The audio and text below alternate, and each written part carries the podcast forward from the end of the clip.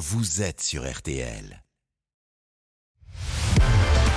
18h30, 20h, on refait la Coupe du Monde sur RTL. Présenté par Christian Olivier.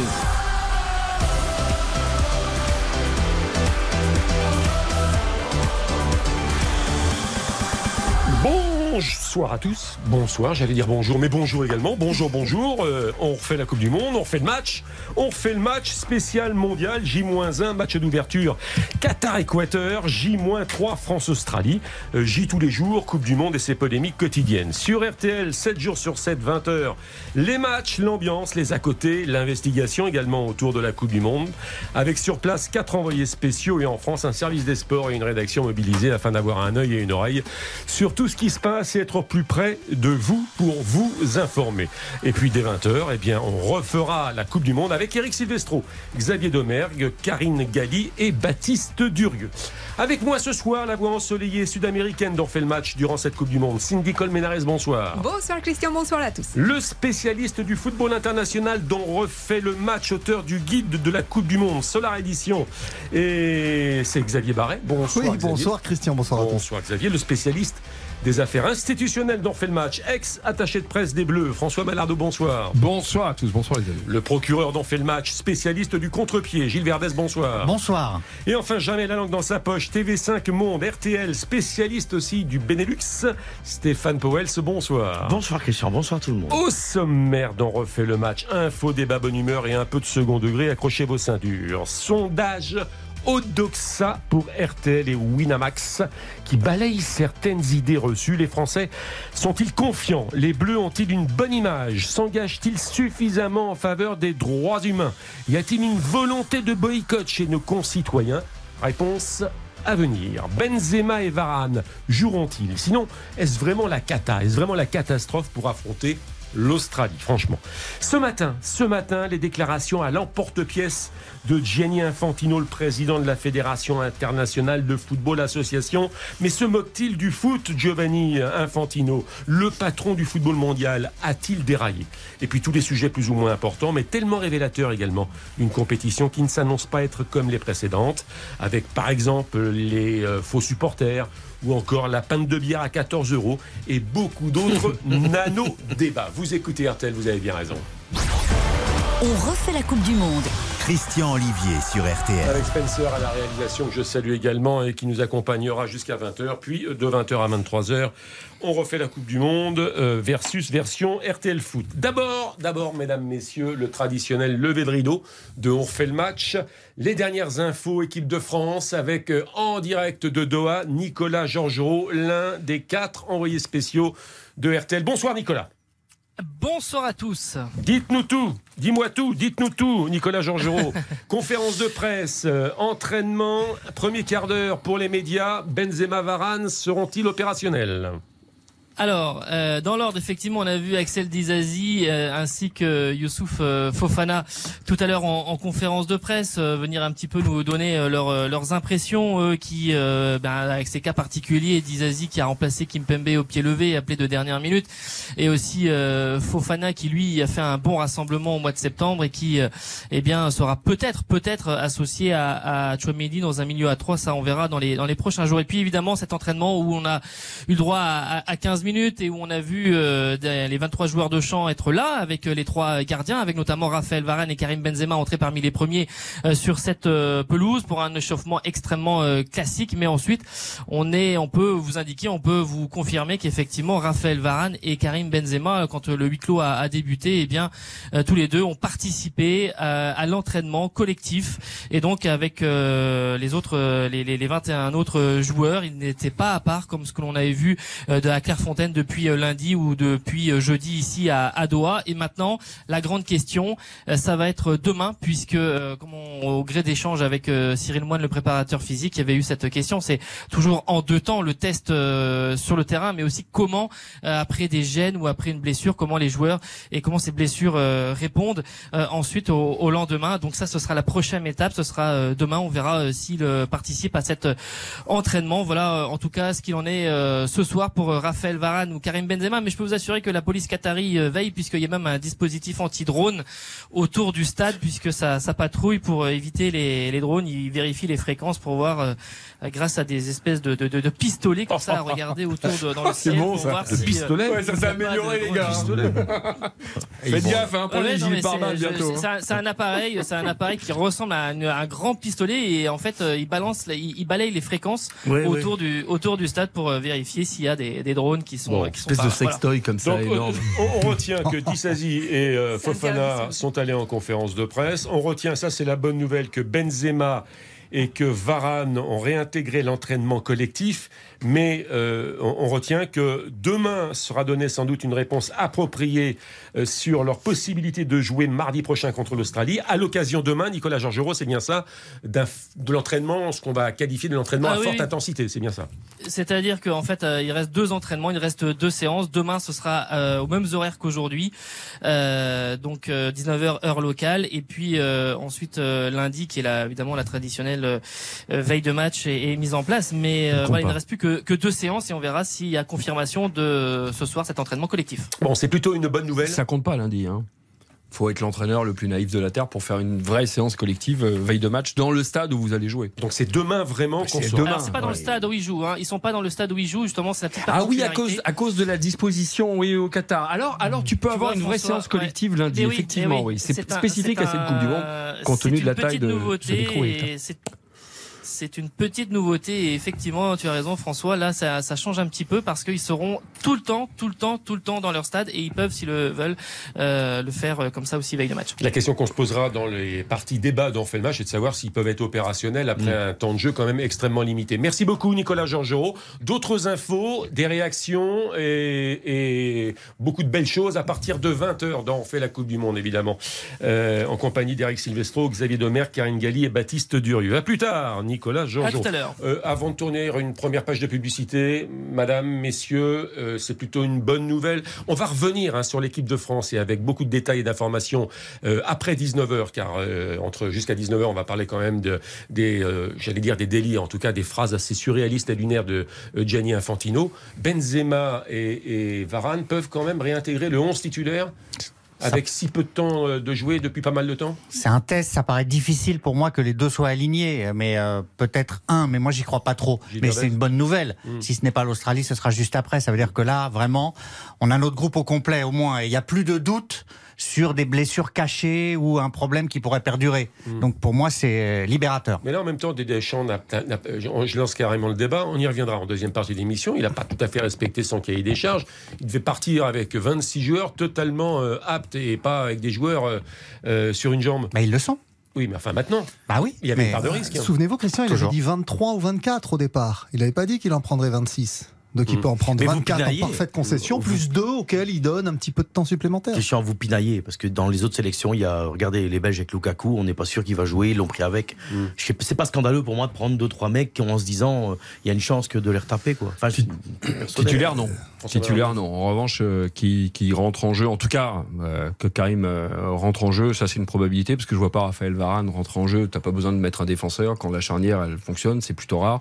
Un attaquant, oui. Maintenant, si on voit Karim Benzema rentrer trop tôt en jeu, Quand ta chaîne elle fonctionne, mais elle, elle fonctionne. non, mais tu fais pas rentrer un, un défenseur central, euh, Mais là, sauf tu vas si mettre tu alors tu, mets, euh, tu vas mettre Konaté ou pas Oui, Mécano. alors, au fait, euh, l'Australie est surtout une équipe qui a tendance à passer plutôt euh, par les côtés latéraux pour attaquer. Donc, en fait, c'est vrai que l'intérêt des Varane dans ces matchs-là, alors qu'il y a un Konaté et un Upamecano, sincèrement, ça se justifie pas des masses, mais je pense qu'on va rentrer dans les détails de comment pas. fonctionne tactiquement l'Australie. Avec deux séances, tu, tu Mm. n'es pas titulaire. Ouais. Moi, je pense que le manque à gagner. le manque à gagner, il est plus de, du manque de Varane que de Benzema. Parce que Benzema, tu le fais encore souffler un match, t'as Giroud pour, ça, pour ce genre de match, hein, contre Mm. l'Australie. Bien sûr. On va y revenir, ne vous inquiétez pas. euh, après 19h, on va y revenir. Parce que C'est pas non pas spécial équipe de Mhm. France, spécial Coupe du Monde, mais on va revenir sur cette compo, sur les forces en présence et sur beaucoup de, de choses encore euh, supplémentaires. Après la première pause fraîcheur, après la première euh, pause publicité à 18h40 minutes, c'était pre- premier lever de rideau hein, de ce On fait le match.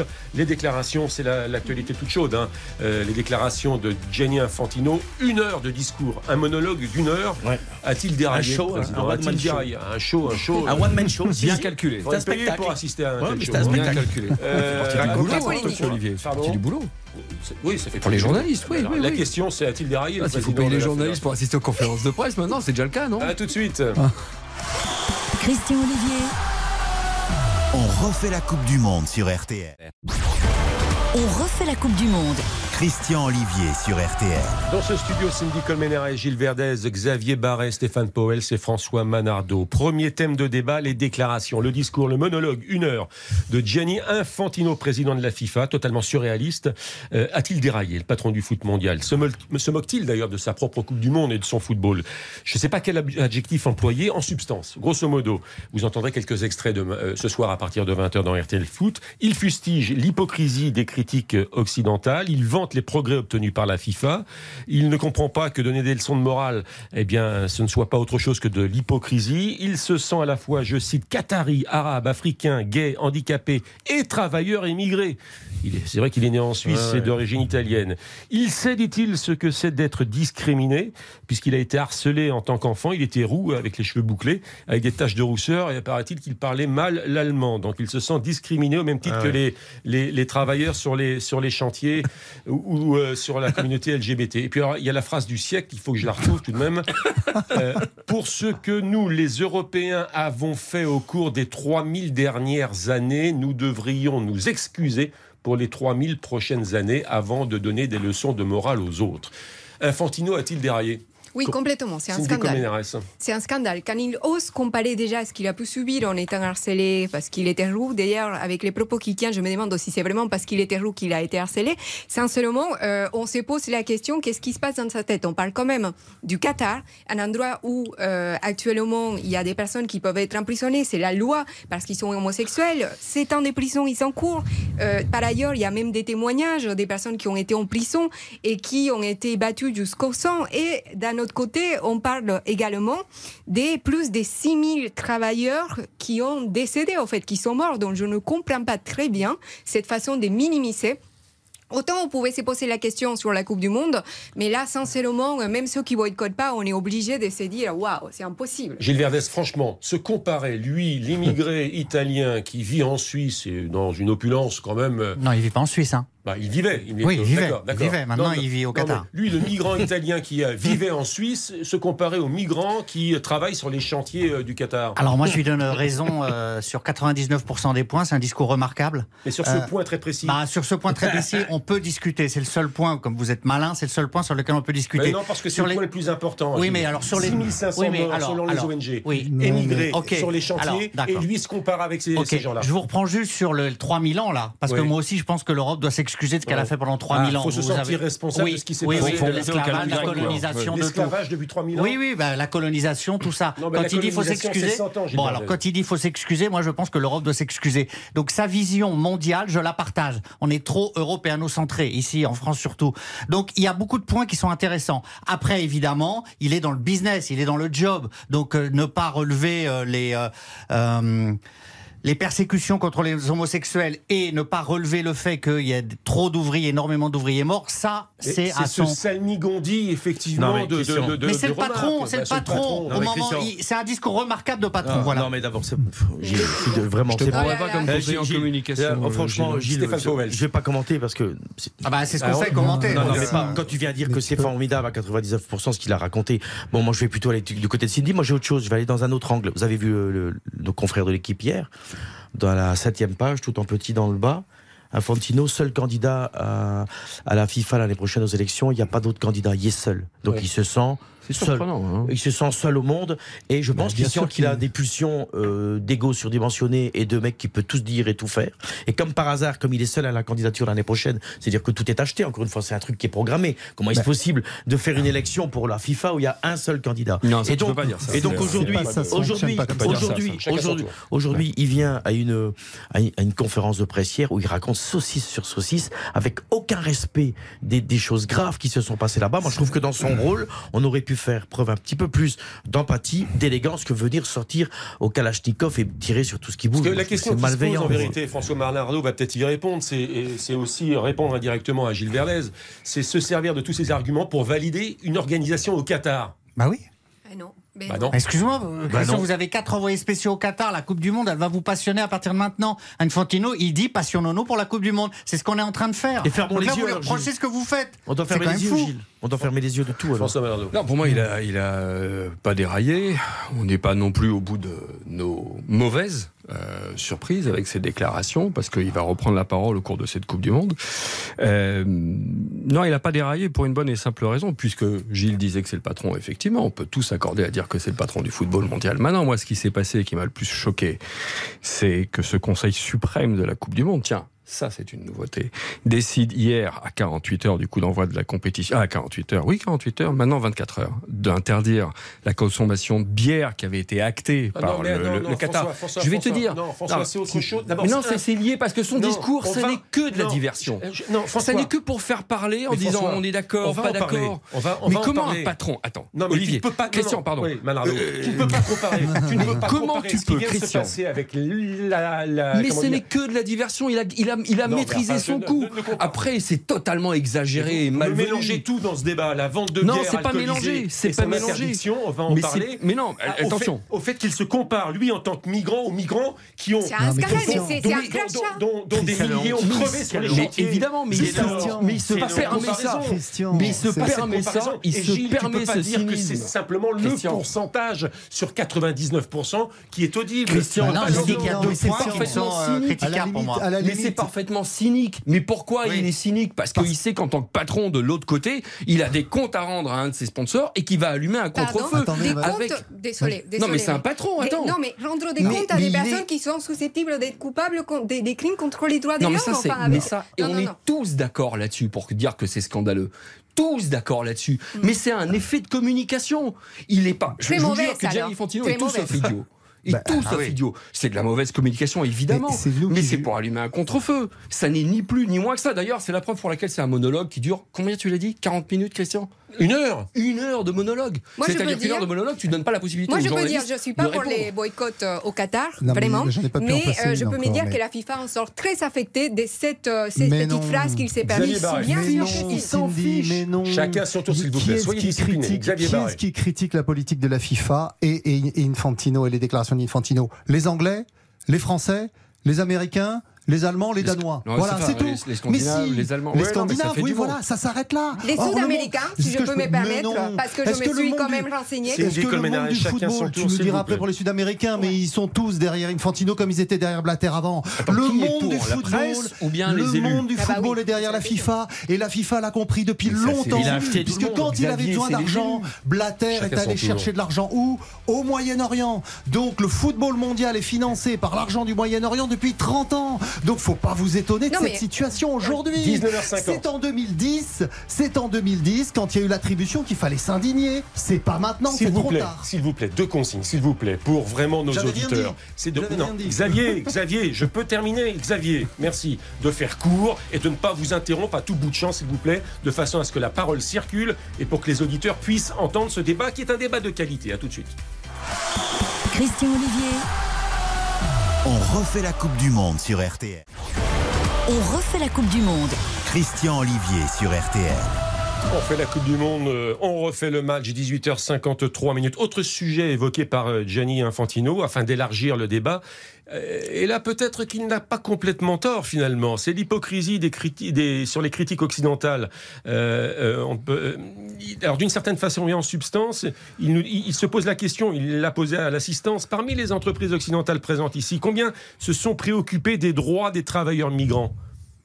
Et de dire que finalement aucune, car un changement de loi là-bas implique moins de bénéfices. Donc les entreprises qui sont là-bas ont fermé les yeux euh, et que lui s'est occupé euh, eh bien d'ouvrir les yeux et par exemple de rémunérer les, les, les- les travailleurs euh, pour un salaire minimum de 280 euros. Est-ce que là on peut pas Le sauveur. Mais au-delà de ça, il y a par exemple mais les Grands raison, Prix non, mais- de Formule 1 qui a lieu à Abu Dhabi là ce week-end et on n'entend pas beaucoup des gens euh, râler ou en parler alors qu'Abu Dhabi c'est pas non plus Eh ben, reconnu connu ou réputé pour avoir une. C'est le meilleur condition. exemple qu'en fait l'effet Coupe du Monde a eu un impact. Alors pour nous qui sommes dans des états de droit depuis 100, 150, 200 ans, qui avons de la protection sociale, le code Napoléon, ça remonte au début euh, du 19e siècle, euh, on a effectivement euh, cette chance-là. Le Qatar, quand on est né, la plupart de nous ici autour de la table n'existait pas.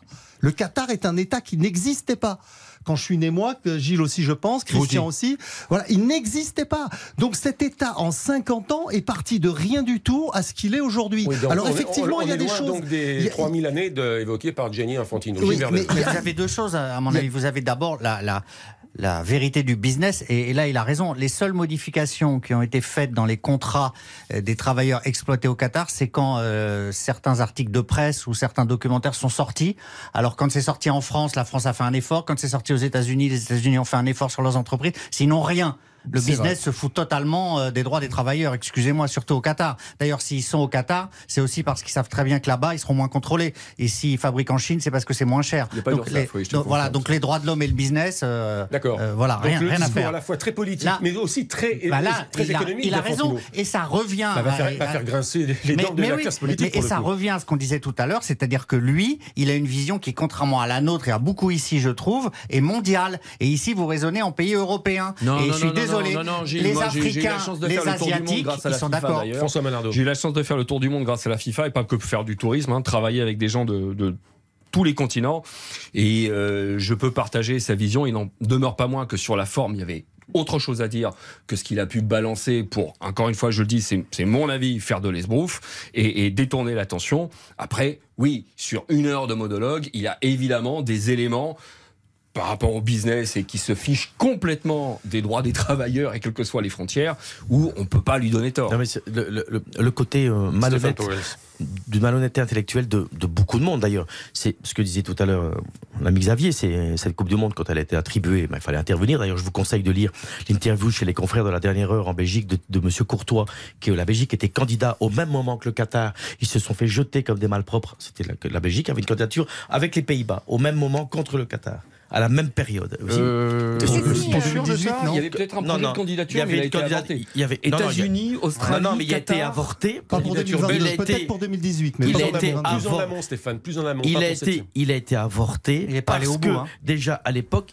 M. Infantino était intervenu. M. Infantino, il s'en fout complètement des droits de l'homme et compagnie. M. Infantino, il fait que du pognon.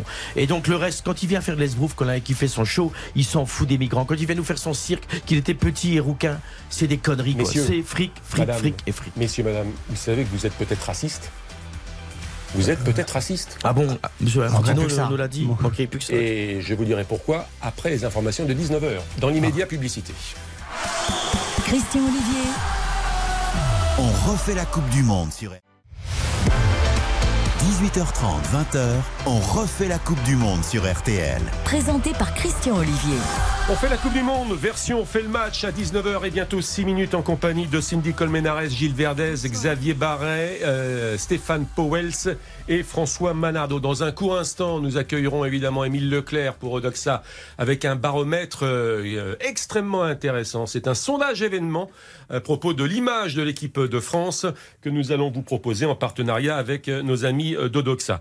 Oui, pourquoi disais-je avant les informations de 19h que vous étiez peut-être raciste? Eh bien, c'est une accusation qui est formulée, euh, mesdames, messieurs, par euh, euh, Gianni Infantino dans son monologue d'une heure, car à propos, vous savez, des faux supporters d'origine asiatique qui sont venus auprès des hôtels où commençaient à séjourner euh, différentes sélections, dont l'équipe de France. Vous avez entendu, et c'était très sympathique, euh, des supporters euh, chanter de façon un petit peu caricaturale. Allez les Blues. Allez les Blues, allez les Blues, allez, les Blues. Mais ce sont pour Gianni Infantino de vrais supporters Ouais. et qui suivent l'équipe de France depuis Ouais. 1998. Et il y a quelques relents de racisme dans vos réactions à Ah vous non, moquer d'accord. de ces supporters. C'est ce que dit Infantino. Non, mais moi je vais lui répondre à M. Infantino, c'est pas du racisme. C'est-à-dire que quand vous voyez des Belges, vous avez, déjà vu la tête de mes compatriotes, on est des bonnes têtes de Belges, quoi. Et on, hein, on est bien blanc de peau, on chante bien, on, on boit bien, on est des fêtards. Puis là, tu vois euh, ces pauvres garçons indienne qui crie allez les diables, allez les diables. Mais eh, ils ont été payés, c'est du business. Ils ont donné des billets à ces pauvres garçons Mais là, pour je- faire les je supporters des diables. position, Mais ils ont été payés, c'est pas non, des supporters non, belges. non, Faut Stéphane. arrêter de la gueule du monde. non, parce que même, même la manière dont tu t'en moques, C'est du racisme. c'est- c'est au moins de la discrimination. non, non, c'est pas de la discrimination. Non, pas du tout. Alors, Ah mais soit viens ils pas ont dire, Gilles, à moi, que alors, moi, je suis Soit raciste, ils ont été payés, soit ils ont été payés, hein. et t'as raison, et c'est un scandale. Bah S'ils oui. ont été payés, c'est un scandale. Mais si tu n'as pas les preuves qu'ils ont été payés, les accusations qui sont portées par beaucoup de médias et beaucoup d'individus sont scandaleuses. Enfin, Gilles, c'est pas des que Belges, tu vois bien que parce c'est pas des Belges. Et alors, Oui, et alors, non, et alors, ça c'est raciste. Mais qui va supporter la Belgique en Inde Eh ben, et- Gilles Verdez, Mais- Gilles Verdez, je complète votre Ah. information. Ouais. Selon la presse britannique et la presse très sérieuse, face à ce- cette vague contre-productive finalement Ils de coupé les critiques, vivres. eh bien, euh, le Qatar a décidé de ne pas les rémunérer et de ne pas leur payer les frais de repas euh, qui leur avaient donc, été il y avait promis. bien une base de Vous rigolez, Ah. vous non, rigolez, mais donc Gilles ils étaient payés. Mais ils ils, devaient- ils devaient être payés il alors. devait être Ah ouais, c'est et il scandaleux. devait être nourri. Ah bah là, alors là, les- selon la presse anglaise, Wow. selon la Alors, presse après, anglaise, il y a deux- il y a deux, Alors, éléments Là, quand là, même pour expliquer double, ça. double. A- double il y a- quand même 24 deux ans que éléments c'est que- sorti, il y a- il y a quand même des éléments. Vous pouvez pas interdire à la majorité de la population du Qatar, qui est indienne, puisqu'il y a que 300 000 citoyens euh, qataris sur 3 millions d'habitants. La grande majorité de cette population est- vient du subcontinent indien. Vous pouvez pas interdire que quelques-uns s'intéressent plus au football qu'au cricket. Je ne dis pas qu'ils n'ont pas, qu'ils n'ont pas été payés, mais je dis que vous pouvez pas interdire qu'un certain nombre de cette population indienne s'intéresse au je football. répète que selon Et la presse anglaise, ils ne seront désormais pas et, payés. à- et à Oui, il faut. Ensuite, il y a un autre élément qui se passe dans les tribunes des stades du Moyen-Orient. J'ai eu l'occasion d'aller plus assez souvent. C'est que c'est une forme de clientélisme en fait le football là-bas. Vous êtes employé d'une entreprise, vous êtes employé d'un prince, vous venez, vous le suivez au stade, et ensuite quand il s'en va, vous partez, même si le match n'est pas fini. Ça m'avait surpris moi les premières fois. Le, le prince s'en va ou le fils du prince, enfin bref, quitte le stade, tout le monde s'en va et l'entraîneur, c'était il y avait des entraîneurs français qui bossaient là-bas. Il dit ah bah oui, on finit, on finit le match dans un stade vide parce que le, le prince, le, le- le mécène est parti avant la fin du match. Ça se passe comme ça là-bas. Donc il y a un certain nombre de- d'habitudes, de traditions qui sont très différentes de chez nous et il faut, il faut les vendre- connaître. de nous François. Manardo n'a Il- pas pris la parce parole que sur un sujet qui lui tient à cœur. François Manardo. Non, non, mais, mais, euh, je rejoins Xavier sur une chose. Maintenant, il faut faire une distinction rapidement. C'est qu'il y a des vrais supporters, et ils ont parfaitement le droit, euh, Stéphane, d'être de tous horizons. Et euh, on l'a vu avec, on l'a vu, on l'a vu avec un, un groupe de supporters français qui est euh, euh, d'origine indienne. Et après, il y a effectivement payés, rémunérés, de faux supporters qui sont au Qatar pour supporter euh, les, enfin 31 équipes sur euh, sur les Mais 32. c'est honteux ça. Colmenares. Peut-être même 32 sur 32. Mais c'est honteux, on peut pas cautionner ça. Bah, on peut Mais- pas cautionner. Alors, Euh, ce qu'on peut pas cautionner en l'occurrence, c'est que s'il y a vraiment de faux supporters qui ont été payés pour faire la claque et qui n'ont pas touché Ah, ça, c'est encore l'argent, ça ça. c'était encore pire. Voilà. Cindy Colmenares. Alors, ce qui est gênant, c'est qu'effectivement, les Qatar a l'argent et croient qu'effectivement, ça permet de tout payer, et ça, c'est scandaleux. Mais d'un autre côté, euh, je parle en tant que un pays qui vit le football par procuration, et par ailleurs, je suis aussi française, et je pense que peut-être vous m'avez pas vu parce que je suis à la radio, mais j'ai pas forcément la tête, si vous voulez, des Françaises, et pourtant, je suis amoureuse de l'équipe de France, et je suis Vous n'avez pas la supportrice. tête d'une française, Donc on peut- vous n'avez pas la tête d'une danoise. C'est pas raciste de dire cela. Non, mais je veux dire, non, mais je veux dire, en Amérique du Sud, si vous allez dans les pays comme nous, on n'est pas à la Coupe du Monde, ben, vous allez trouver quoi au Venezuela? Des gens qui sont pour l'Espagne, notamment pour euh, Benzema, euh, pour Benzema, non, pardon, pour la France, pour Benzema, pour l'Espagne, parce que on voit énormément du football espagnol. Également pour euh, l'Allemagne, pour le Brésil, pour l'Argentine, et pourtant on n'est pas né dans Mais ces vous n'êtes pays-là. pas payé pour ça. Franchement, Non, je trouve mais qu'il y a oui, beaucoup plus scandaleux dans cette Coupe ça, du Monde que ça. Vous n'êtes pas payé pour Franchement, ça. payer quelques figurants pour faire la claque. Mais je suis en train de vous répéter justement qu'ils ne seront pas payés. Ils cette ne seront pas payés, Xavier Bah, ça, ce serait pas normal, Écoutez-le. à la limite. Écoutez-le. Ils ne seront pas vous- défrayés de leur. euh, ils ne seront Vous- pas défrayés. Non, mais Par vous- rapport à l'alimentation, etc., qui coûte une fortune Oui, au Qatar. un, un petit salaire et 14 puis des frais de repas. Ouais. Bon, Mais ça, ça choque qui personne. vous- ça. vous- non, mais vous payez des figurants à la limite. À partir du moment où ils sont payés, moi, ça m'est égal. Ouais, je faut- préfère qu'on paye des figurants que qu'on n'indemnise pas des, des travailleurs qui sont morts sur les chantiers. Sujet ça, c'est un vrai suivant. Sujet, et là, pour le coup, là, moi, je trouve que c'est absolument pas scandaleux. On a décidé, euh, finalement, de ne pas vendre euh, de la bière euh, Ah, alcoolisée ouais. euh, dans et aux abords du stade. C'est Si, remarquable. scandale. C'est remarquable. Là, Euh, bravo, bravo le Qatar, bravo Pardon la FIFA. Et là- enfin, enfin, on interdit aux ivrognes, notamment aux Anglais, qui nous ont dévasté le Stade de France, de picoler et de ravager les tribunes. C'est une décision extraordinaire. Et là, pour le coup, on arrête partout l'alcool dans tous les stades, dans Mais tous les Ce qui est périmètres. le cas Formidable. en France. Mais c'est le cas, hein. Ce qui est le cas en Espagne, en on Écosse. parle Et là, formidable. Infantino- Mais là, c'est. 48 heures avant. Vous vous rendez pas compte on s'en fout, hors on s'en sujet. fout. Non, on s'en fout Chacun son tour. Ça veut dire qu'il y a des ivrognes qui viennent au stade rien que pour picoler de la bière. Non, mais ces gens-là, il Mais faut les prohiber. C'est formidable. on C'est s'en remettra. On s'en remettra. Mais qu'on s'en 3 remette. heures sans bière, sans alcool. C'est pas Mais bien sûr, s'en remettre. Fait c'est le cas en France. C'est le cas en pas France. pas faire Non, les- mais la François, Manardo. François, c'est le cas en France actuellement. Non, mais là, c'est personne n'est mort. très très bien, Christian. Non, mais François- à la différence. C'est Christian, moi c'est François Manardo. François Manardo. Stéphane Powell. rapidement, mais ça Ah pas dans le monde des Christian, affaires. Un Belge qui Vous nous parler de bière. là. Non, non, non, non. Non, juste pour être rationnel. Moi, je vais, Oui, même, tiens, on va être je, vais même, je vais même vous étonner. Ça fait des mois, là, je rejoins pas aussi hard que Gilles. Ça fait des années qu'on demande qu'il n'y a plus du Luberlu qui viennent dans les stades en France et en Belgique bourrés. Et donc, moi, je pense qu'on peut s'abstenir de boire de la bière pendant quelques heures pour aller au stade. Moi, mon vrai sujet est pourquoi un sponsor principal où on a donné des accords, un vendeur de bière, Oh, vous allez en défendre 24 Budweiser heures. Je n'ai pas fini. Je n'ai pas fini. Mais c'est ça qui est pas le scandale. scandale. Chacun son tour. J'ai pas fini mon analyse, j'ai pas fini. Je vais Powell. juste dire que pour terminer, moi je trouve ce qui est scandaleux, c'est quand il y, a un, il y a un gros partenaire, on lui dit 48 heures après, qui a ramené des tonnes de bière, notamment un vendeur de bière, on lui dit tu peux plus en vendre. C'est ça en fait ce qui me dérange, c'est la malhonnêteté avec le, pas le dans le monde des affaires à 48 heures de dire on arrête, on, on lève, on lève un contrat, on arrête à payé quoi par ça n'existe pas. Mais vous êtes payé par Budweiser. ça n'existe pas. honteux. tu Alors, peux vous pas êtes être fous. naïf à ce point dans le monde des affaires, ça n'existe pas. Vous défendez l'alcool. Vous défendez Mais l'alcool. non, mais non, mais là tu fais exprès. Je comprends, je comprends, je comprends ce que veut dire Gilles Verdez. Mais je dire, vous comprends également, François, car Ça n'existe pas il y a une petite restriction dans le monde du business, c'est que ça va créer une jurisprudence. Ah bah bien sûr. C'est-à-dire c'est- que c'est le pays organisateur désormais qui est plus puissant que la Fédération voilà. internationale de football qui organise. Donc là, vous aurez la Coupe du Monde aux États-Unis, euh, pas de, il y aura que des hot dogs, Vous étiez aux Jeux Olympiques d'Atlanta. bien sûr. Les- moi aussi. La honte. Les jeux de Coca-Cola, du sponsoring. Et ben si on peut s'affranchir de ça grâce au Qatar et Budweiser, merveilleux pour moi. Merveilleux. Merveilleux. comment- Merci à vous. Merveilleux. Comment tu veux faire ça. marcher le football mondial sans argent? On trouvera des recettes. Non, mais- c'est pas ça les sujets. Les C'est On trouvera des te recettes. jeter un petit peu Chacun plus son dans les mains, Alors, pieds, les pieds et mains liés, li- liés pardon, avec les, les mécènes et Vous notamment avez déjà forcé arabes, sur euh, les le princes liquide. euh. Ah bah oui, si vous enlevez les sponsors américains, vous avez plus que les princes arabes, et les... les- Exactement, s'il vous plaît, s'il vous plaît, un peu de galanterie, si Nicole Ménarès. Alors, moi, ce qui m'embête dans cette situation, c'est que ces 48 heures, on l'a déjà dit avant, mais c'est surtout que selon les New York Times, c'est pire que ça, parce que ça vient de, de plus hautes sphères du Qatar. C'est-à-dire que ça a été une mise sous pression sur la FIFA. La FIFA, finalement, a fini par plier.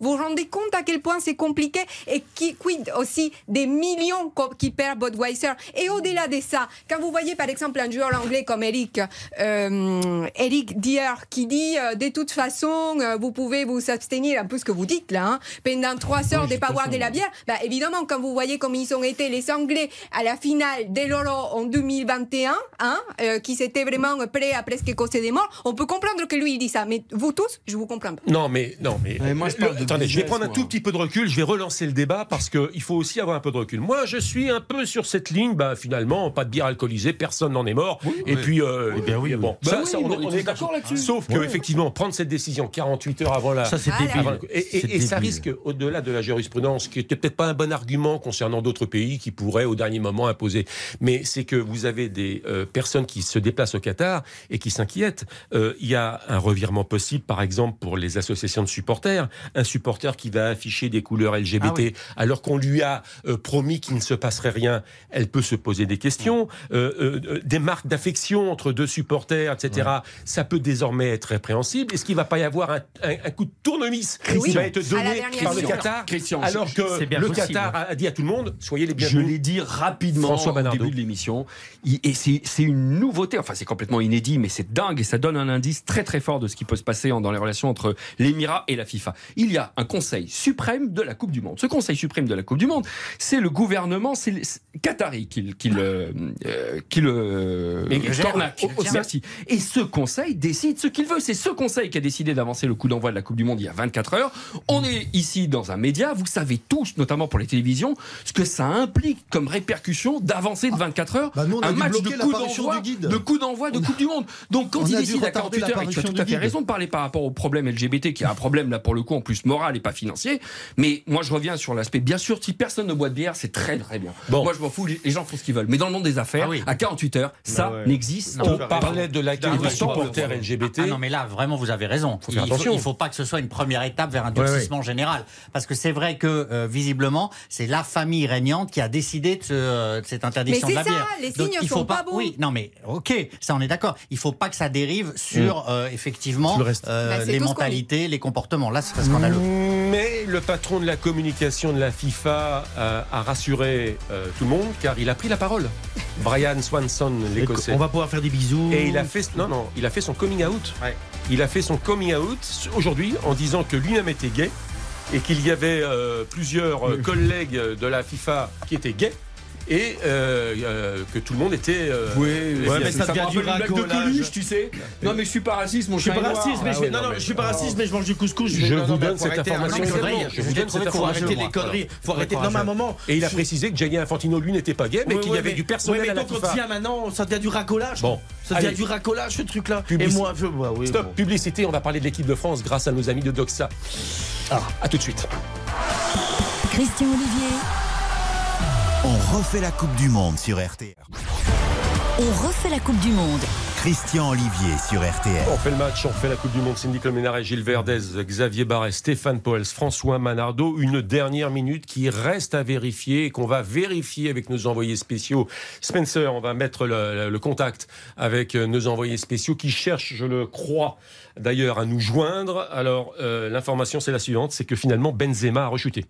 Karim Benzema, aïe, aïe. Ouais, c'est Karim Benzema est sorti blessé de l'entraînement. Je n'ai pas plus d'informations à vous donner. Je sais, et on me le dit, que les envoyés spéciaux de RTL travaillent à vérifier euh, cette information, qu'ils sont en possession de plusieurs euh, euh, sources et de plusieurs euh, infos à ce niveau-là. Reste maintenant à confirmer. Benzema serait Ah, sorti serait- de l'entraînement blessé. Ce serait terrible, là. Donc c'était ça passe ou ça casse. Ça me rappelle d'une certaine façon la cuisse de Zidane. Hum. C'était en 2002. 2002. Ouais. Ouais, mais qui Bon. lui était revenu, finalement?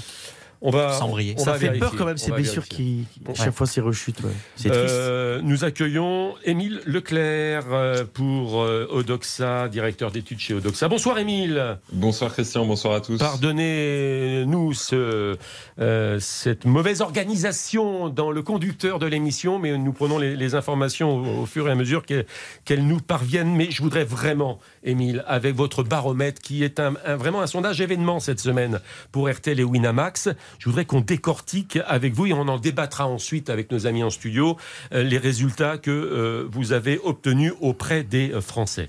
Je voudrais d'abord, je voudrais d'abord, cher Émile, qu'on parle de l'image de l'équipe de France, ou plutôt de, de- des résultats qu'elle pourrait euh, obtenir dans cette Coupe du Monde.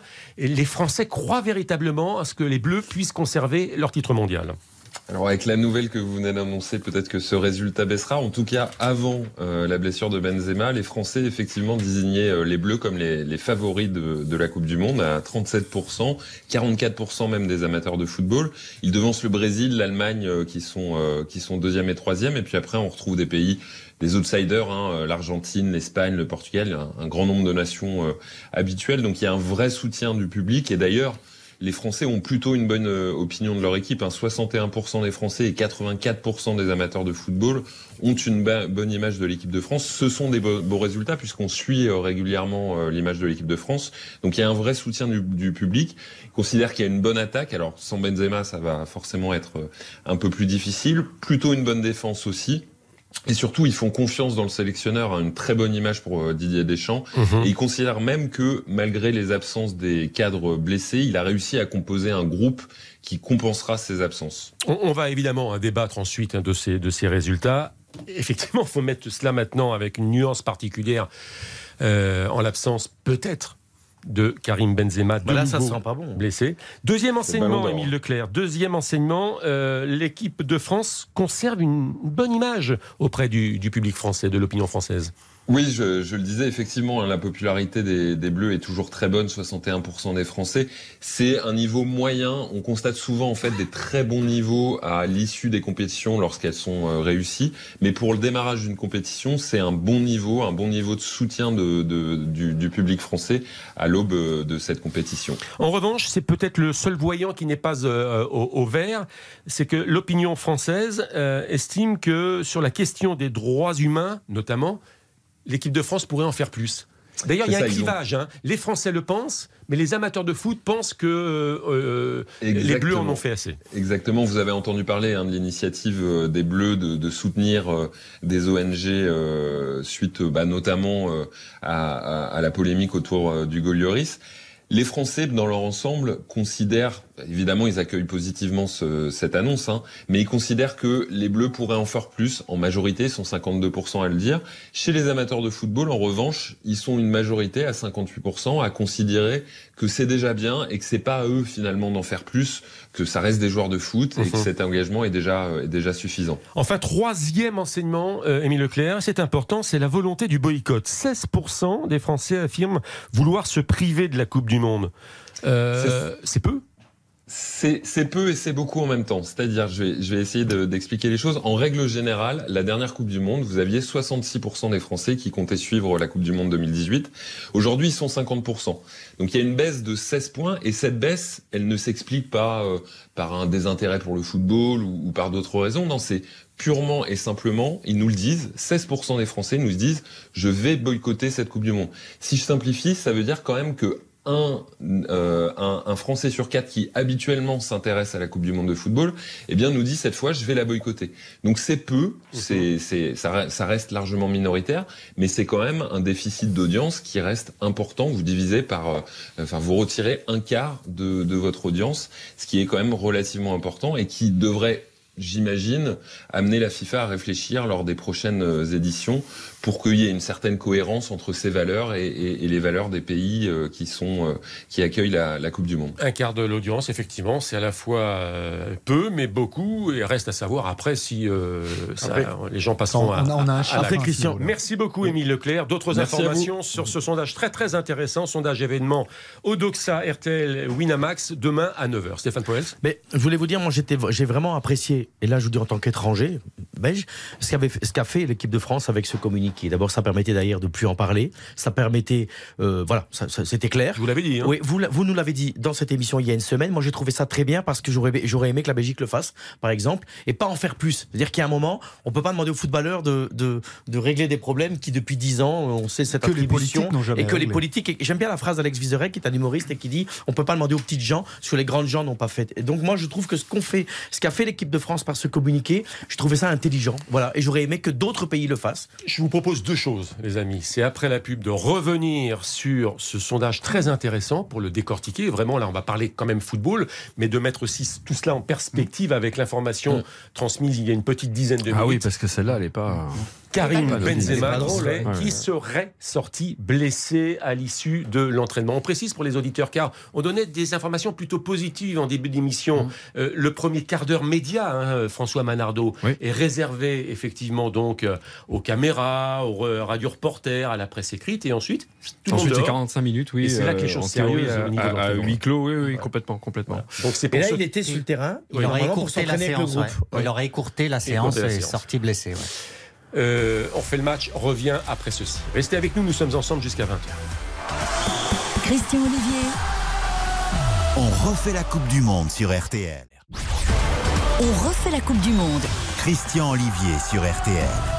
On fait la Coupe du Monde en compagnie de Cindy Colmenares, la voix ensoleillée d'en fait le match. Le procureur Gilles Verdez, Xavier Barré, auteur du guide de la Coupe du Monde, Solar édition, ouvrage, ouvrage que je vous recommande. Euh, Stéphane Powels, TV5 Monde, RTL, la voix du Benelux également, Aussi. spécialiste du football belge. Et François Manardo. Moi, il peut prendre la voix ensoleillée aussi, si tu veux. Non. François Manardo. On peut faire les les couples, hein, la voix féminine et la voix masculine. Anaïsna, tu la prenais moins la voix ensoleillée.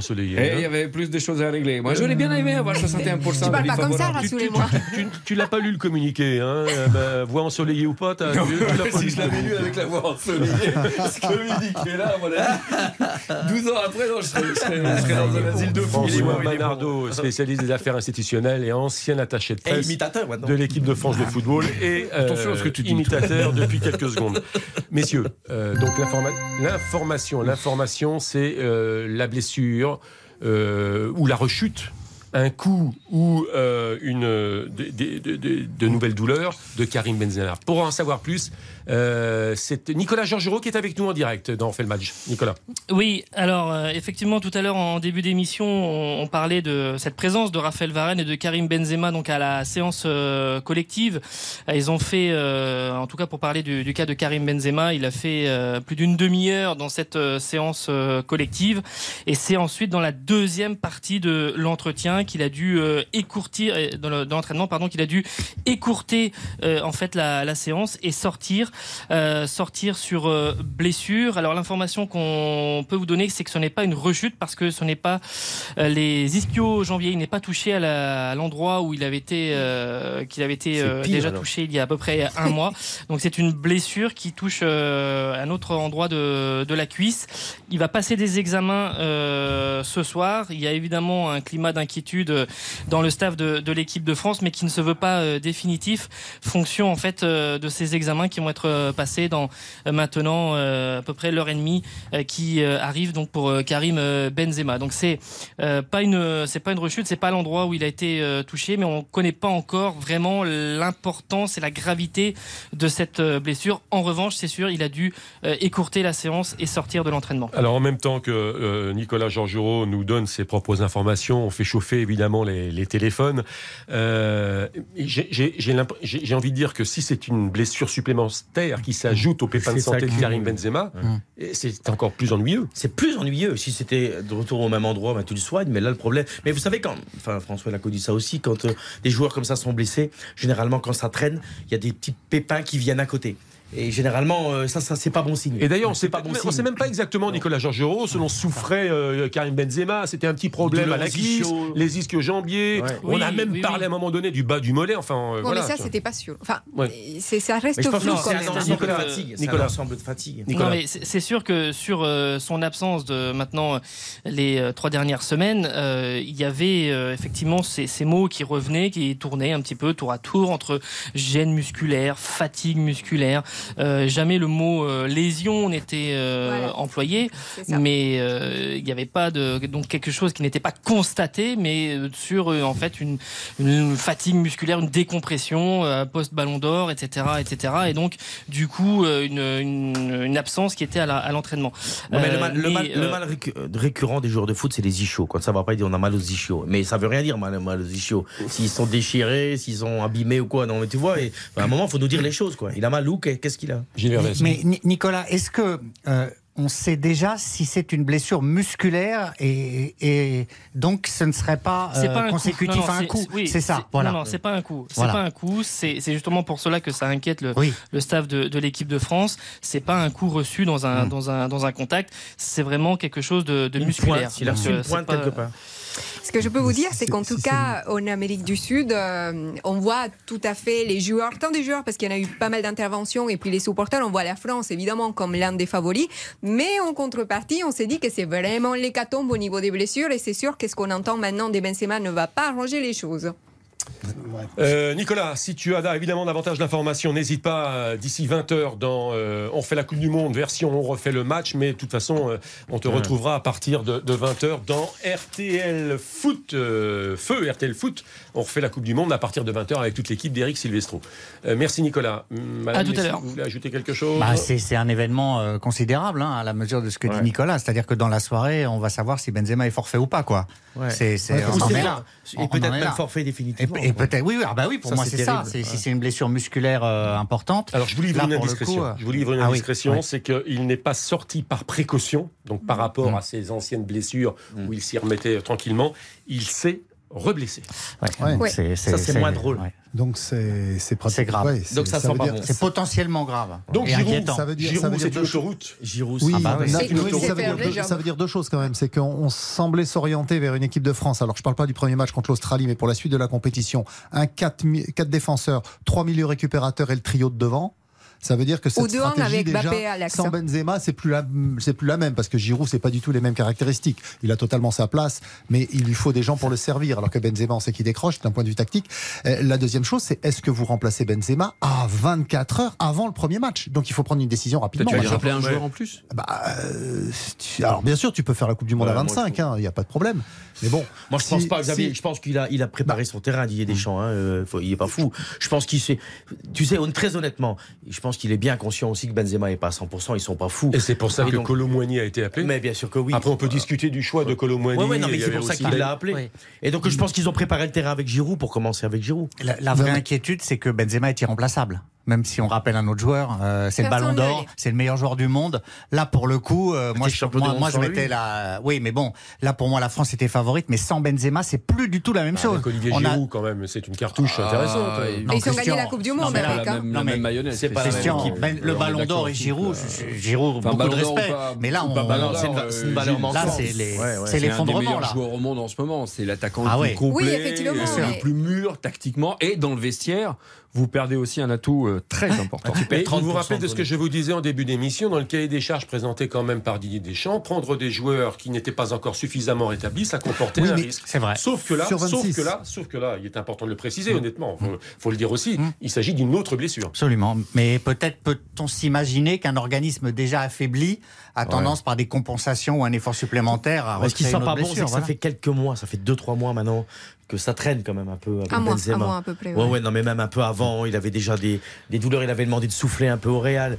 Bon, c'est la fatigue aussi, hein, il n'est pas tout jeune. hein, Je vous fais une proposition, madame, messieurs. On profite de la pause et on réfléchit au 11 de départ que pourrait constituer Didier Deschamps désormais, euh, en l'absence, euh, qui n'est pas encore officielle, attention, mais tout de même, en l'absence très probable désormais de Karim Benzema. A tout de suite.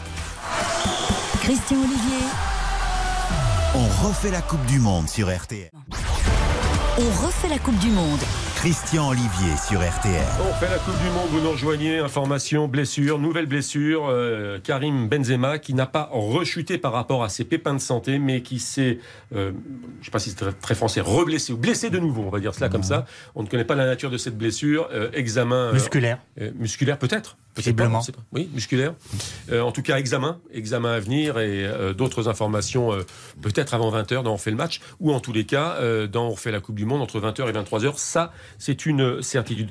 Euh, Madame, Messieurs, alors on se risque à une compo d'équipe qui va être quand même euh, assez inédite Sans euh, Varane et pour, euh, pour mardi prochain contre l'Australie. Le risque dans les buts, on est, on, on est d'accord. Alors sans Varane, il va y avoir une charnière euh, composée de Konaté Et de Upamecano. Upamecano. Upamecano. Ouais. À droite, Pavard. À gauche, Gauche. Lucas Bah, Théo Hernandez. D'accord Théo Pardon. Plutôt le Lucas. plutôt Lucas. Bon, un Hernandez. Bon. Alors ça Bon. fait un peu peur. L'un ou l'autre. Avec, avec Oupé Mécano, euh, où, où tout le monde a peur, il y a, il y a beaucoup de supporters de l'équipe de France, ils ont peur. Mm. Et je vais reprendre ce que disait euh, hier Xavier Domergue, hein, notre euh, consultant ici euh, à RTL, et j'ai trouvé que son analyse était assez intelligente. Il disait, mais Oupé Mécano, c'est parce qu'en fait, Deschamps, il sait qu'avec les autres, ils ont l'habitude de jouer ensemble au Bayern. Et que c'est pour ça qu'il le fera jouer Bien plus sûr. que par rapport à un autre, par rapport à cette expérience. Parce que, parce que la plupart disent Oupé Mécano, il est toujours mauvais en équipe de France, il n'est pas Ça là. vous fait peur cette charnière de sélection Konaté, cette sélection comme pas du tout. Non, alors, Moi, ouais. c'est vrai qu'ils sont assez jeunes au niveau des- du nombre des sélections, mais quand vous voyez des façons tactiques la façon dont l'Australie joue, qu'on l'a vu en y tient éliminatoire. depuis le début de l'émission. En éliminatoire par rapport au Pérou, oui, parce que ça nous a quand même surpris hein, qu'ils arrivent à battre les Pérou, voilà. Au tir au but, Et qu'ils hein. se qualifient, oui, au, pen- oui, au pen- et au tir au but, pardon. Et en fait, euh, c'est une équipe qui a tendance à plutôt jouer en bloc bas, qui fait des successions des passes. Enfin, une équipe qui est vraiment, euh, pour- je pense qu'elle est plus intéressante, c'est essayer de les rendre impatientes parce que c'est là leur, euh, leur talon d'Achille, on va dire. C'est vraiment quand ils sont dans cette situation avec des attaquants qui commencent à les pousser, qu'ils commencent à avoir un jeu un peu vertical et que le but arrive. Je termine, Donc, le, je termine le milieu. Alors, Chouameni, euh, Rabiot. Chouameni, Rabiot. Mhm. Euh, Griezmann, euh, le fameux poste de relayeur, meneur de Ouais, jeu, un, c'est peu, pas mal, un ça. peu reculé. Euh, Giroud, la pointe, Mhm. le Ouais. pivot. Mhm. Euh, comment il s'appelle? Mbappé à gauche Mhm. et Dembélé à droite. Ouais. Ouais. À mon Mbappé avis- a Bon, moi, été ça à. À mon avis, à ça, tu vas pas être loin, Christian. Je pense qu'on Bah, va aller vers ça. Pour un, pour un match Je contre l'Australie, oui, c'est ce qu'il faut, parce que l'Australie, euh, je vais pas répéter ce que disait Cindy, mais c'est une équipe qui va attendre l'équipe de France. Oui. Donc il va falloir aller de l'avant. Ça veut dire deux choses. Ça veut dire qu'il faut des attaquants devant qui sont capables de faire la différence. Et Giroud qui pèse sur la défense adverse, euh, Ousmane Dembélé qui est un dribbleur fou, Kylian Mbappé bon, aussi. Donc voilà, donc des attaquants capables de faire la différence. Et puis il faut des défenseurs qui sachent jouer haut et donc euh, prendre les, les ballons en contre-attaque. Et effectivement, rien mieux que ceux du Bayern je- de Munich, je- comme le dit Stéphane Powell. c'est très bien le faire, du- ça. Exactement. Mm. Non, c'est je- bonne équipe. Et pour moi, le, le- la pierre angulaire de cette nouvelle équipe de France, du coup, en raison des absences, des déséquilibres, il a de Benzema, c'est le milieu de terrain. C'est euh, Rabiot Chouameni pour moi. Tout, tout est là. Pour moi, Ouais, c'est ouais. central. Rabiot, comme il dit, le genre d'équilibre. Ce que, des, ce que Deschamps Ouais. corrobore, c'est un joli terme. Et puis Chouameni, bah, le nouveau, tout ce que vous voulez, hein, à la fois nouveau euh, Pogba, Kanté. Chouameni, Mais voilà. 14 sélections. Bah oui, mais- mais Rabiot, si- 29 Mais sélections, je mais, sais, pas une Coupe du c'est- Monde. C'est hein. très court, je Pas sais. Mais oui, mais Christian, pour moi, ça- ça- voilà, notre issue dépend de cette paire-là, de ce duo. Mais Non, va- moi, je suis pas d'accord sur la comp. euh, pardon, François. Sur la compo, sur euh, sur l'animation. Je pense qu'il va enlever un joueur offensif que Xavier tu as suité. Je pense qu'il Mhm. Enlève Dembélé et qui met, qui rajoute un milieu parce que c'est Didier Contre l'Australie Mais Parce attention, que c'est contre Didier Danemark, Deschamps oui, mais contre l'Australie. l'Australie, le Ouais, Danemark, 4 la milieux de terrain. Tunisie. 4 milieux de terrain. Il va jouer en Bah, 4 Griezmann, 4 Ouais, en parce que 4-3-3. Ouais, ouais, non, mais parce que Christian, il est pas fou. Il Avec regarde, qui, alors, il, au milieu il regarde Fofana les matchs. Chouameni- Fofana combine super bien. On l'a déjà vu, il s'associe très bien. Donc il pourrait très bien partir sur un 4-3-3. Stéphane Powell. J'ai parlé avec Mile Sterjowski, vous vous rappelez le- Bien sûr, de Lille, qui est un de mes amis. Et il me dit, disait attention, cette équipe d'Australie, offensivement, bon, il n'y a pas de, de gros, gros danger, mais il dit on est bien en place. Et il dit, dans les, depuis les dix dernières années, c'est une équipe qui est solide. Et je dis, qu'est-ce qui peut leur faire mal? Vitesse dans le dos. Vitesse dans le dos, ça veut dire euh, euh, Mbappé. Mais il me dit, attention, notre milieu de terrain est solide. Ça rejoint ce que tu dis. et c'est- on parle, il dit, on parle notre milieu de, de, de terrain oui, est, Manu, est il très agressif. Description, on parle d'une équipe qui a fini quatrième de la zone de qualification en Asie, euh, face à une équipe de France qui est amoindrie certes, mais qui a physiquement de quoi répondre aux Australiens et qui techniquement le débat n'est même pas Ouais, là. mais, euh, euh, je- Néanmoins, physiquement, je ne sais pas. Sans leur manquer de respect, ce sont des bûcherons quand même, hein, les Australiens. Ah, bien Ah, ils sont connus pour mais être physiques. bûcheron, hein. mais, mais, euh, on n'a pas des, les gabarits de. J'écoutais le, le- le podcast de l'équipe sur l'équipe de 82. On a Ça va bastonner. hein. Ça va bastonner. ah, ça va bastonner. oui, Bah, j'ai publicité, les amis, à 19h45 minutes. Et puis on reviendra un peu quand même sur le sondage Odoxa. Ouais. C'est un sondage événement. Alors évidemment, qui est un peu maintenant. euh, Parce qu'on est sonné là avec euh, Benzema. Ah oui, oui, ça, nous a. ouais, là, là. Et puis c'est la Coupe du Ballon Monde. d'Or. Il y a 32 nations, donc je voudrais qu'on parle un petit peu du Brésil, des Sud-Américains, et puis euh, et puis d'un match d'ouverture qui me fait peur, moi. Peur Mais vous avez vu les rumeurs? Oui, j'ai entendu. euh, Powell, Manardo, ça, on vous dérange pas euh, en pleine émission Non je- On parle de football. On va parler du sondage C'est parce qu'on est Oui, passionné. on c'est parce qu'on est passionné. Il Et y de aura la le rumeur jeu que- de- Non, pas du tout, pas du tout. Non. Ça fait La valise. du commerce. La hein, c'est rumeur pas- but, c'est la trêve, il n'y a pas de La rumeur que l'Équateur aurait reçu une proposition y pour lever le pied C'est- face au Qatar. C'est une rumeur qui fait peur. Hein. Mm. Ouais, ouais. Bon, à tout de suite. Bah, ouais. À tout de suite. Christian Olivier. On refait la Coupe du Monde sur RTL. On refait la Coupe du Monde. Christian Olivier sur RTL. Une dizaine de minutes, on refait la Coupe du Monde en compagnie de Cindy Colmenares, Gilles Verdez, Xavier Barret, Stéphane Powels, François Manardo. Info l'équipe, Karim Benzema ne participera pas au moins au premier match des Bleus face à l'Australie. L'attaquant touché musculairement, n'a donc pas pu terminer l'opposition euh, évoquée par euh, Nicolas Georgerot. Est-ce qu'il aurait joué, Christian? Oh, Très sincèrement. Le premier match, je parle. Non, mais alors, c'est même plus Mais le là, débat la question, est-ce qu'il est-ce qu'il est qu'il va jouer Ah les oui, suivants? Nous sommes d'accord. Ouais, Non, mais Très non, mais non, incertain mais- pour la suite. Non, hein. mais Des- Deschamps, il l'aurait pas aligné au premier match. Oui, oui, oui. oui, on- on Oui, est mais là, c'est toute la Coupe du Monde qui, Mais là, qui c'est- va c'est la vaciller. question, c'est la moins question, drôle. À c'est- 100 En tout notre ballon d'or, là, Et, c'est la et- sans sans vous, et je dis ça avec euh, beaucoup de peine, parce que tout le monde sait moi, l'amour que j'ai pour l'équipe de France, et ça, sent- ça sent quand même pas bon. hein. ça fait beaucoup, beaucoup, beaucoup, beaucoup. Confiance choses. en Olivier Giroud. Oui. euh, Voilà, amis. c'est pour ça qu'il a été sélectionné. Faudrait pas qu'il se blesse lui aussi. On a été champion du monde sans. Karim Benzema. Stéphane, Ah oui, mais je ne dis pas le contraire. vous avez. Eden Hazard et nous on a Mbappé, donc euh, doucement. Mais non, mais je suis fan, je suis fan des Bleus. Mais je pense qu'ici, ça fait beaucoup, beaucoup, beaucoup de choses qui Bien sûr, s'accumulent. bien sûr, ça fait beaucoup. Et On ça a fait Mbappé. peur, quoi. Et ça fait peur. Bon, le, le sondage d'Oxa RTL Winamax, donc euh, les Français étaient confiants, mais avant la blessure, nouvelle blessure de Karim Benzema. Euh, donc on va zapper, hein, c'est parce que là on est, un- c'est- c'est- ça ne- bah, sans Karim Benzema, c'est quand même un tout petit peu plus compliqué. Même si je viens de dire, je me contredis. Vous avez en- été champion du monde sans lui. ouais. Mais, Bah, mais, mais il apporte quand même une valeur ajoutée, son talent, puis il est en pleine bourre là. Ballon d'or, il est exceptionnel depuis deux ans. Deschamps, Non, ça Deschamps- manque à gagner. hein, ça, Deschamps c'est qui conserve un très bon crédit auprès Oui. des Français. C'est normal. C'est l'homme de Ça, ça m'étonne pas du tout. Ça, C'est c'est sûr. bien. C'est normal. Sélectionneur emblématique, tout lui réussit. Oui, champion du monde en tant que joueur, oui, en France. tant que sélectionneur. Tu peux pas critiquer. C'est le meilleur. L'équipe de France qui conserve une très bonne image. C'est normal. Ouais. Oui, j'aurais bien aimé, Ouais, mais c'est très bien. Je J'aurais suis content aimé. pour eux. Mais qu'on ait une très bonne image. Ben oui, Il y a combien 12 ans. 84% de ceux qui suivent le football estiment qu'elle possède une bonne image. 84 Et c'était 80. 61 De ceux qui les- suivent le football. Et 61 pour les non-amateurs. Vous voyez, j'ai écouté, euh, Mm. patron. Et en, en revanche, euh, les, les Français, les Français, dans leur 61. globalité, euh, estiment qu'ils auraient pu en faire un peu plus sur euh, les droits humains au Qatar. Oui, Bah, mais ça ça, veut dire c'est que ça, les c'est les Français- médias qui ont un peu aussi monté le bourrichon sur Ah, les questions les médias, du Qatar. la et média, bien et sûr. du coup, forcément, tout Ouais, le monde c'est marrant euh, parce que- emboîte le pas. Ouais, parce que maintenant, on- on, maintenant, parle plus que des droits de l'homme. Et il y a de ça trois mois, il y a eu le- la mode de- du truc climatique. Et On allait jouer euh, sous clim Mm. là-bas, les stades. Et ça, on n'en entend quasiment plus carbone. parler. On n'entend quasiment plus parler. Et ça C'est va être bizarre, intéressant aussi de suivre les, les fameux euh, Français qui euh, veulent boycotter cette Coupe du Monde. 16%. Moi, je trouvais que 16% c'était- en plus. Oui, 16% en plus. En plus de quoi Qui, qui veulent, qui veulent boycotter euh, En la, Coupe du En Monde. plus de quoi, plus de Gilles C'est pas que 16%. Si, si, c'est que c'est 16%. l'intérêt. Non, non, non. 16% affirment vouloir se priver intentionnellement de la Coupe du Monde. Ah, vous 16% savez- totalement. Donc moi, je, je trouvais que c'était rien, c'est rien. Quand vous voyez par Ouais, exemple en Amérique du. Sud, euh, soyons sincères, là-bas, on ne parle pas des boycotts au Qatar. Ça va peut-être vous surprendre. En France, on en parle et c'est vraiment déjà pas mal. C'est une bonne Sauf chose. que Le, seul test qu'on a eu jusqu'à présent sur ces intentions de boycott, ça a été l'audience du 20h lorsque Didier Deschamps a donné la liste. Ça a fait plus de 7 millions d'audiences. Mais Ça a été sûr. le meilleur, euh, la meilleure audience du Non, 20h mais depuis pas combien de temps. Christian- Donc le boycott, il y avait un phénomène de mode du boycott et tout celui qui aime le ballon. Et qui va vérifier là? On va voilà. sonner Les audiences- celui qui aime le ballon, Les télé. La réponse, c'est demain la cérémonie d'ouverture, mais c'est surtout mardi. Ah oui, mardi. Le- Oui. Le match Voilà. des Bleus. Moi, les Le seuls critiques- Qatar-Équateur, c'est Non, mais c'est la cérémonie. C'est vous allez voir le week-end si ça monte un peu. Non, la cérémonie d'ouverture Coupe Tout le monde s'en fout. c'est- bidon. Christian, Voilà, ça, c'est dit. Mais non, mais c'est une cérémonie d'ou- d'ouverture. le Oui, oui, seul baromètre, j'entends. il y a un- Non, non, mais c'est pas qu'au Qatar, c'est partout. Hein. Coupe du Monde, cérémonie d'ouverture. On s'en fout, les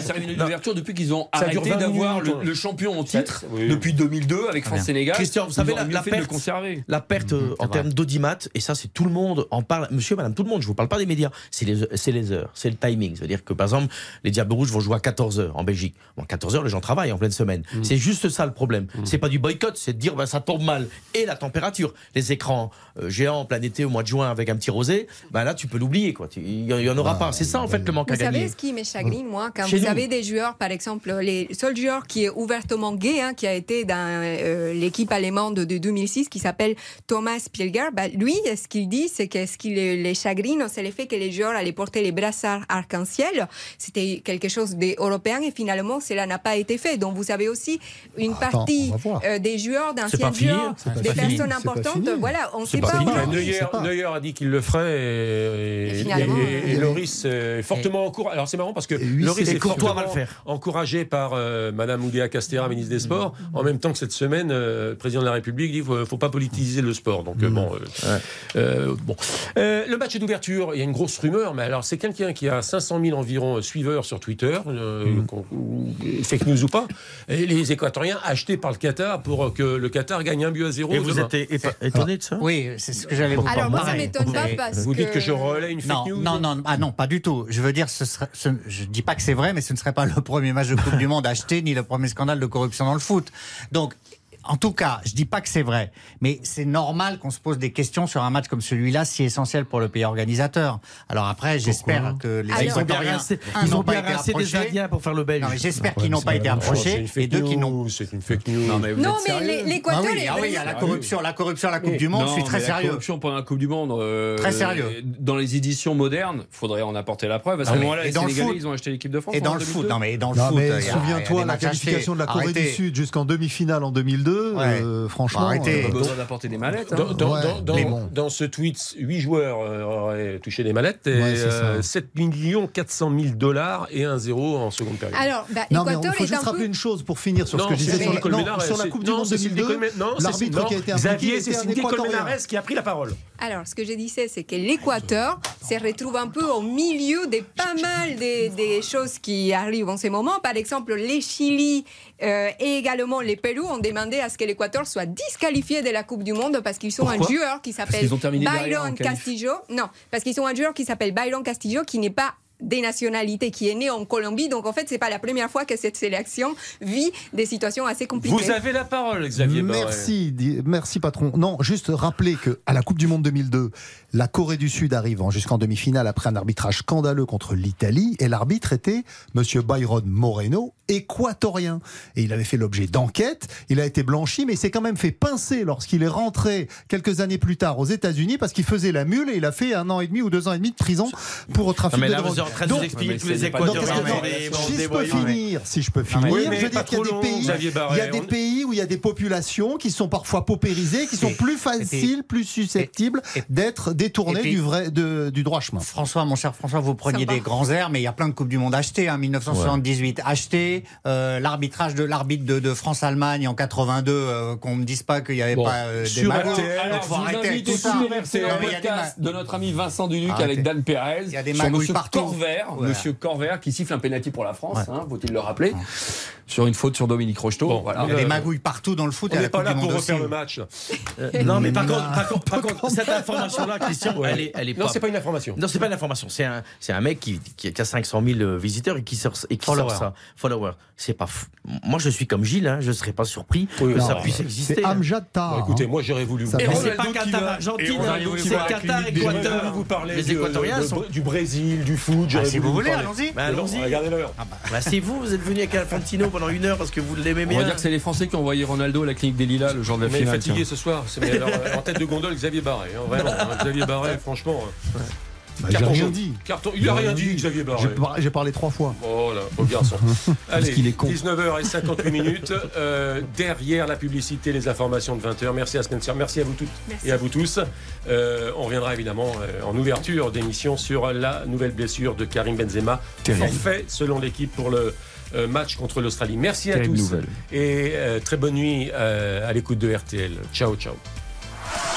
Christian Olivier. On refait la Coupe du Monde sur RTL.